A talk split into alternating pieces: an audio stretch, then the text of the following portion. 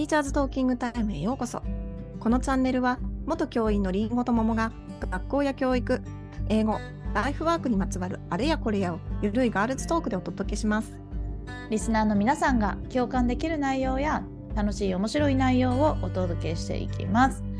第232回のテーマは習熟度別クラスのメリットデメリットです。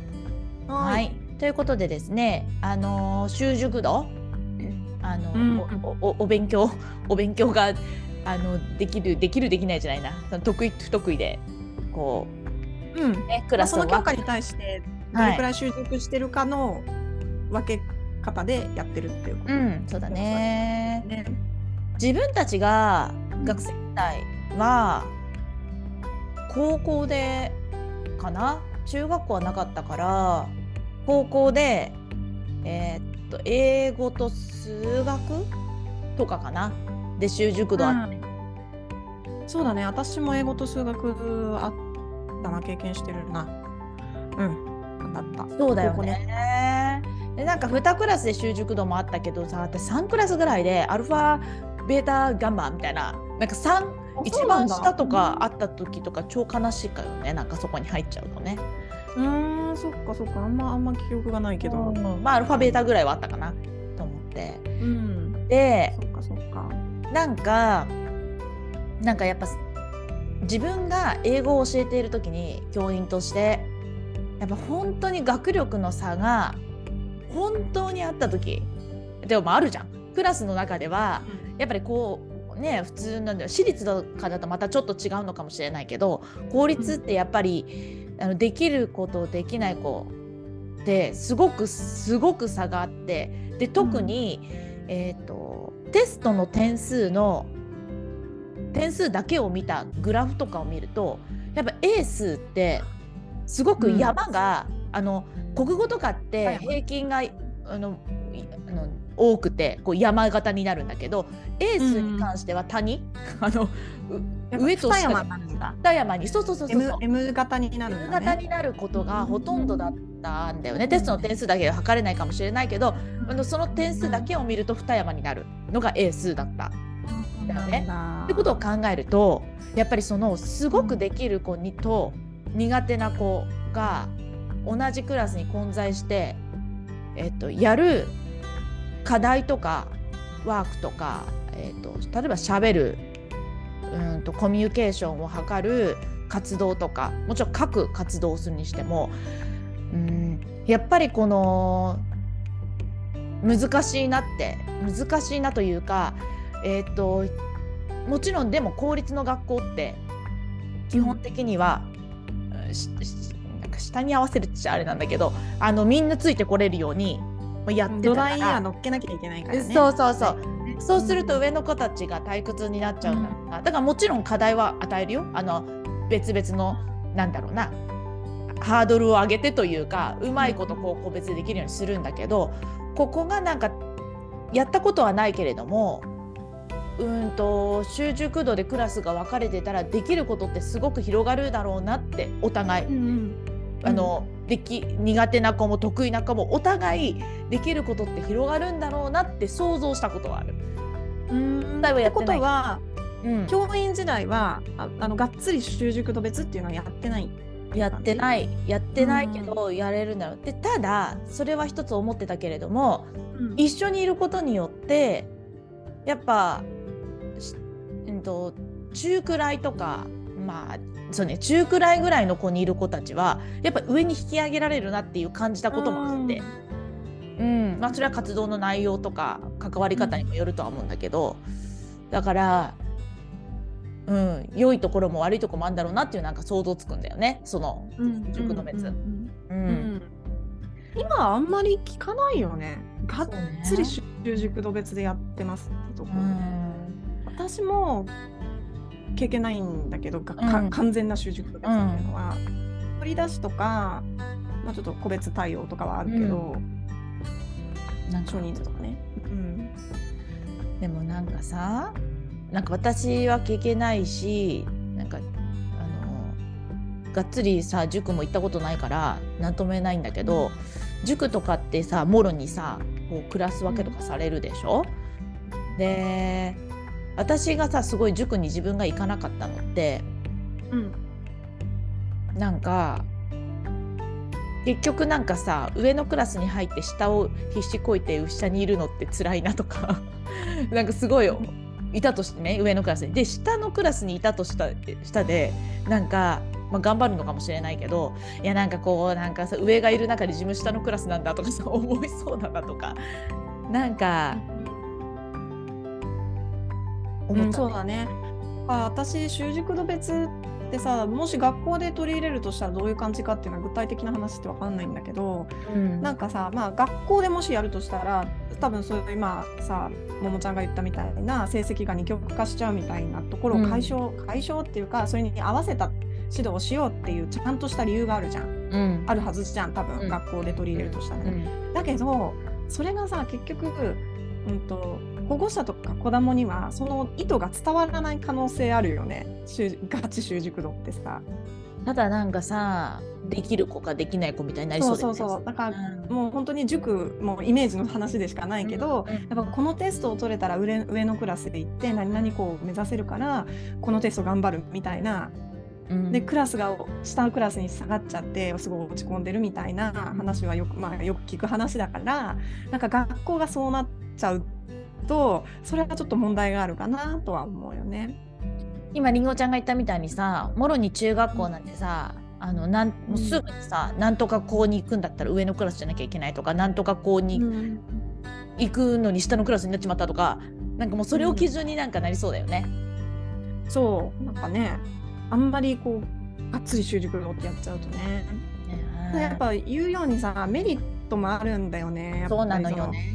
うん、本当にいろんな子がいるからさその子たちのできる子もできない子もなんかこうこの1時間やったぞって思えるような、うん、と授業設計をしていくためにはそうそうそうなんだよね。うんやっぱねそのある程度はあの分けた方が効率はいいっていう意図もすごくわかるよね。今の時代はだからさそこがさ教員としてはどっちの子たちもちゃんと学べるようにうん。課題を与えるとかってことはもちろん工夫はしてると思うんだけどうんうんうんうんしやんなきゃいけないしね。あのでそそれはうん。もうああとメリットもあるしね。そ子がいるメリットもそうなのそうなの。うでもさ、うん。やっぱすごいやれること変わるよ。そうあ単純に学力っていうことを考えると、まあできない子にはできないなりの対応をしてあげた方がうん。楽あの楽っていうか子供にとってもいいのかなっていうのはいやいいよ思うよね。うんだってさ、ね。うん。だってさ本当にさ英語で言うとさ3年生なんてうんまあ2年生だな。2年生とかだって、うん。あのーもはやね B 同士とか一般同士とかがわからない子が受け身とかやるんだよ。2年生とか3年生で いきなり現在完了とか出てくるんだよ。だってさそれがさあの現在完了とか受け身とかがもう全然余裕で分かった子たちっていろんなことができると思うんだけどでもその時点でやっぱりなんかもう「何ですか?」みたいな「なんでこれ B 同士がで、ね、B 同士って何ですか?」の話の子たちもいるわけだよね。うんうんうんがかいきなり完了形とかやるのってやっぱ厳しいじゃない？うんやるけどね、やっぱさ受験の前とか私さじゃあまずそもそもあの動詞とはみたいななんかところから始まる子だっているんだよね。そう。あーそうだよね。私今思い出したけど私学生の頃に家庭教師してた女の子は中学3年生で高校受験だったんだけど数学の負の数から教えたもんね。ああう。ん一番最初1年生の中1の。政府の数がわからないそうそうからあの二次方程式とかなんてできないわけ、ね。なんだよね。だからそう。いう子は確実にいるんだよねクラスに、ね。いるいるだってその子たちができるようになったら進めじゃないからね。もうポンポンポンポン次々に3年間進んでった先に3年生になった時に。そう。うん。いやそうなんだよね。だってさそう考えた時にさ絶対3年生でとか2年生とかでもう一度1年なんか1年生のところとかのそのベースのねところを丁寧にやってくれて嬉しい子たちっていっぱいいると思うんだよ。うんうんうんうんうんうんうん。やっぱ丁寧に教えてあの戻って丁寧に自分の分かるところまで戻って教えてもらえると喜ぶよね子供ってね。喜ぶ。やっぱ素直素直って素直って変だけどあの分からなかったことが分かるってやっぱすごく嬉しいんだよね子供たちってね。えだから私3年生を教えててすごく楽しかったのでやっぱり受験のためにっていうとちょっとそれはまた間違ってるんだけどただ受験に向かってる中で、えー、と1年生のものを持ってきてで1年生の時に全くそんな質問なんかしてこなかった子が1年生のものを持ってきてここはなんでこうなるんですかって言った時ってもうすごいメラメラ燃えて私もなんかこう。本当だね。たりしたり、そう、うんやる気がみなぎってるからねその時は。うん、そうかそうか。じゃあやっぱ習熟の別のクラスのメリットとしてはやっぱそういういろんなばらつきがある子どもたちの学力に合わせてね、そのねあのその子に子子ではないけどそのうん。学力に合った指導ができるということがやっぱすごいメリットなんだと思うんだよ。だってさ分かるって経験しなきゃ勉強の面白さなんて分かんなくない、うんうんうんうん。えなんか分かったんですけどって思った時にそっから先に行くのはまあその個人の問題でやっぱそこのね分かる経験をさせてあげたいっていうのはあるよね。うん、そう。で、それメリットとしてはで大きいと思うんだけど、でも最近あんま聞かないじゃん、学学校教育内では習熟語って。ってことはやっぱ何か、まあ、デメリットとまでは言わないまでも、何かやっぱ取り入れない理由があると思うんだけど、なんか、なんかあるあると思う？でもやっぱりさできないってさレッテル貼られるんじゃん。あやっぱそこでしょ？さっきも言ったけど数字的なさこっちはそういう、うん。そう。ちゃんとした学校側は意図を持っていたとしてもそれが単なるレベル分けになっちゃったら、きついよね。だこれはさ成績の数字と同じなんだけどさ自分はすごいおなんかで必ずあのあの境目の子たちって必ずいるからで、うんうんうん。私は絶対なんかいいぞ今回すごい分かったしすごいできたぞって思ってる子が下のクラスとかになった時にもうやる気多分失う子もいると思うんだよ。うわ私はできないって思われてるしできないんだできないんだって思ってできないできないって言ってなんかもうそう気持ちの問題的にね、まあ選べるのは選べたらいいのかな自分で。例えばさ、まあ、ちょっとハイレベルなことしますよっていうクラスとあのちょっと基礎から基礎からやりますよってクラスが2つあったとして自分で選ぶようにすればいいのかな？どっちのクラスがいいですか？みたいな。あのまあ取り出しをやったことは取り出しっていうかあの、うほ本当に苦手な子たちを取り出してやった時あるんだけど、それはやっぱ本人の希望も取ったよ、だねやっぱ。うん、希望でそうさしてもいいから丁寧に教えてもらいたいっていう子たちで保護者からも OK をもらってっていうやり方をしてたよね。まあ希望だったらある程度納得感あって偉いあの勉強できるのかな？ね。ね、でもさ私これすごい学校の先生的な考えだと思うんだけど、うん。習熟度にしちゃうと得られないものがあるなって私思うんだよ。それはねやっぱね学び合いっていう考え方で、そうね。そうそうそうそう。まあさあね。ももちゃんもさっき言ってたけどね、そうそう。やっぱり理解してないこと理解してることいてその子たちがあのクラスの中で混ざるから学び一段深まるっていうのはやっぱすごいあるじゃん。うんそうなんだよねだからさ教師対子供っていうんじゃないからね今の。てか学びに関してはさ教師が教えることによって子供が学ぶだけじゃないからね。そうそうそうそうでしかもさ今って数学だったら問題、うん、と与えられた問題が解ければいいとかうん英語だったらなんかこのわかんないけど文法通りに解ければいいとかって話じゃないじゃん。うんもっとこれを使ってどうやって自由に会話をしたりとかこういう未知の問題を基地の奇襲の、うん。えー、と公式とか知識を使ってどうやって解こうかっていうところになったりするじゃん。うん。そうするとさなんかうんと計算がすごいできるとかできないとかそういう話とはまた別の伸びし伸びしろというかも目標があるわけじゃんね。学習目標が。うんそうなった時に習熟度別で完全に分けちゃうというのがいいかどうかっていう話になるよね。そうだよね。なんかなんだろうな。じゃあ結局さじゃあすごく得意だとしてもうん。全部、うん、教えられるぐらい理解してるかっていうと理解できてないわけでさ、でさなんかさ英語のさなんか英作文とかなんかそういう系をやった時とかにえー、とすごく自分の文章とかは完璧ほぼ完璧に書けるくらいの力がある英語で子がいます。で英語がちょっと苦手な子がいてなんか書けないの困ってます。である程度教えられるんだけどその子が突然なんだかって書きたいってなった時にその子って多分分かんないわけだよ。その子も分かんないんだよね。そう書き方とか言い方が。でそこでさ自分で考えたりとか調べたりとかまたなんか他の人に聞いたりとかしてさその自分だったら考えられないようななんかこう文法なり表現とかが出てきた出てくる可能性がさやっぱすごい高い高いんだよねできない。あの得不得意なことを一緒にやると。うん。でね得意な子のね英語を見てて思うのは得意な子のいいあと良くないところって、うん、やっぱ数学もそうかもしれないけどさやっぱさ文法的な正しさって、うん、ある程度理解してるとできるから無難なことを書くというか無難ななるほど。なんていうのかな？正解なんかできる子って結局正解を分かってるし表現力があったりするわけだからそう、うん、無難なことを言うだよね。なるほどねなるほどね。なんか言えるし、正しいし、うん、成績は取れるしテストもできる。だからチャレンジングななんかこう表現とかがなんか乏しくなっていくような気もしててそのでそれはね発想教育に問題があると思ってるんだけど、うん。うん、だほなんだろうな。そう。だからそういう制限かかっちゃうっていうか伸びが伸びしろが狭まるというか。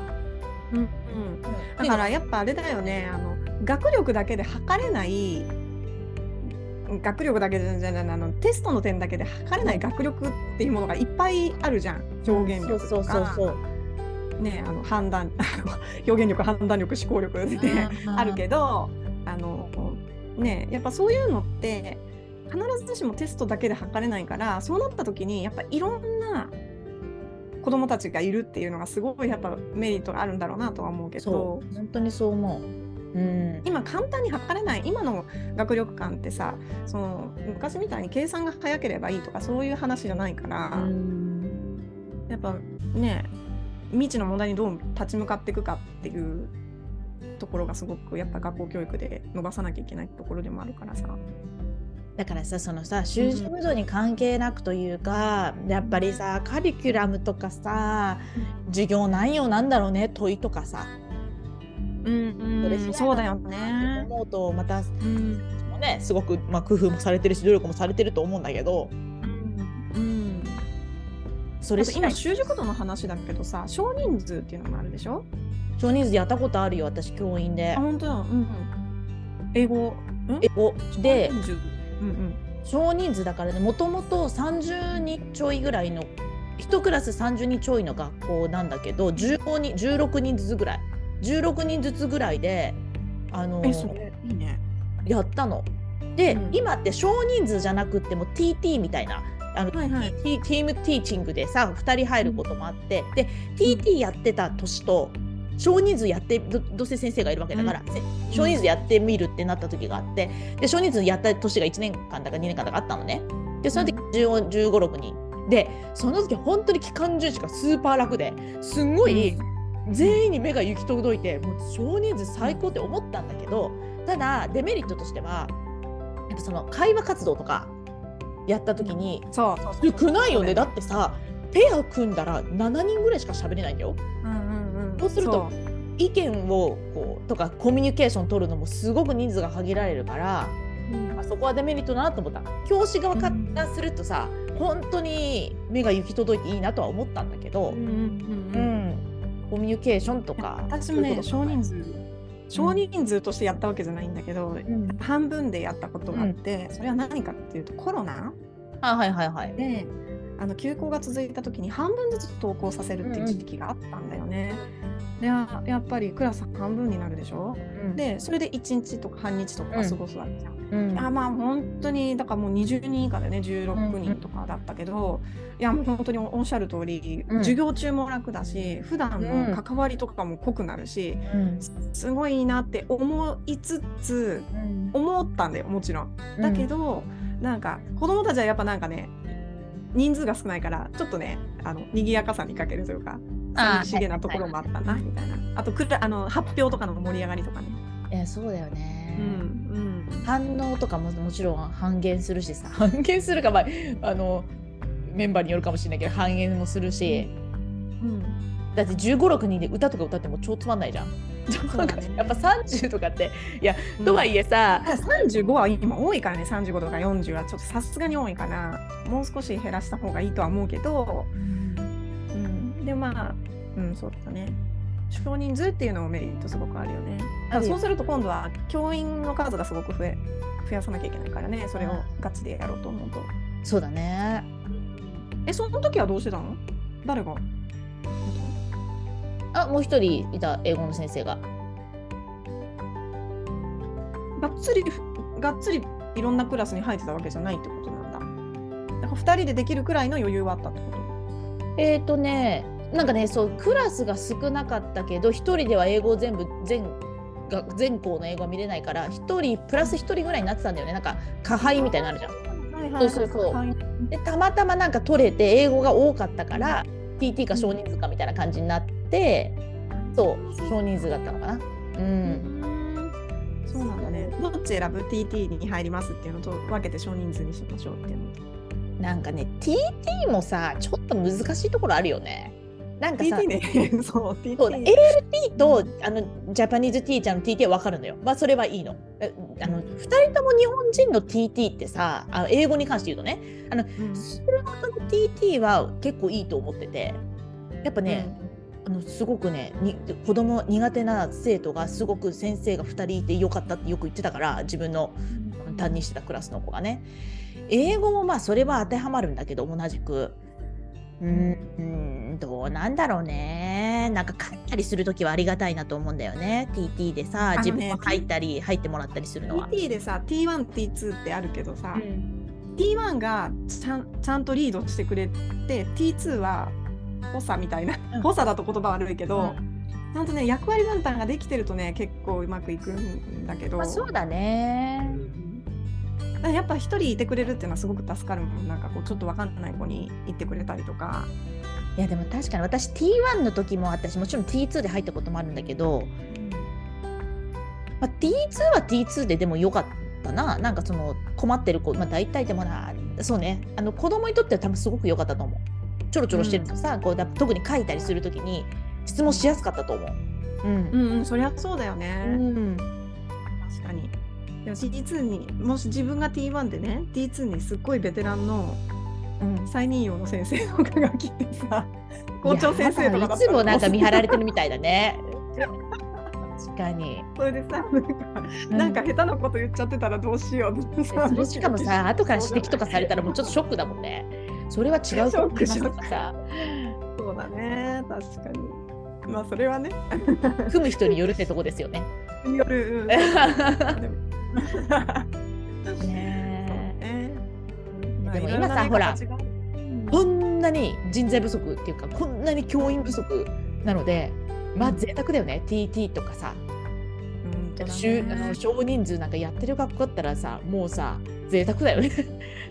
いやでもさ本当はやっぱこういうのがやっぱそう子どもの実態に合わせて教科べ、うん。教科ごとに考えていけるっていうのがいけた方がいいじゃん。そうだよそうだよ。今メリットデメリット話したけどやっぱこの学年は算数に関してはうんと少人数でやっていきたいよねってなった時にそれが実現できるような状況であってほしいよね。そうでね今さ実現できてたとしてもさ本当にと何？あのお休みする先生も多いから例えばうん年度当初は TT とか少人数の予定だったらうんうん気づいたら1人いなくなってて結局なんかこうあの T1 っていうかはいはい。1言うクラスとか。ね。超あるあるだと思うんだよそれ。うんそうだよね。うん、だってうんそう年度当初にうん。こう子どもたちがちょっと大変めだから、えーとフグ担任を手厚くしましょうってフグ担任みたいな制度があったとしても、気づいたら年度途中で担任いなくなっちゃって2人が担任になるなんてもうざらにある話じゃん。人がいなくて。あそう。かそうか。うんいやそうだよ。今さ贅沢だよ。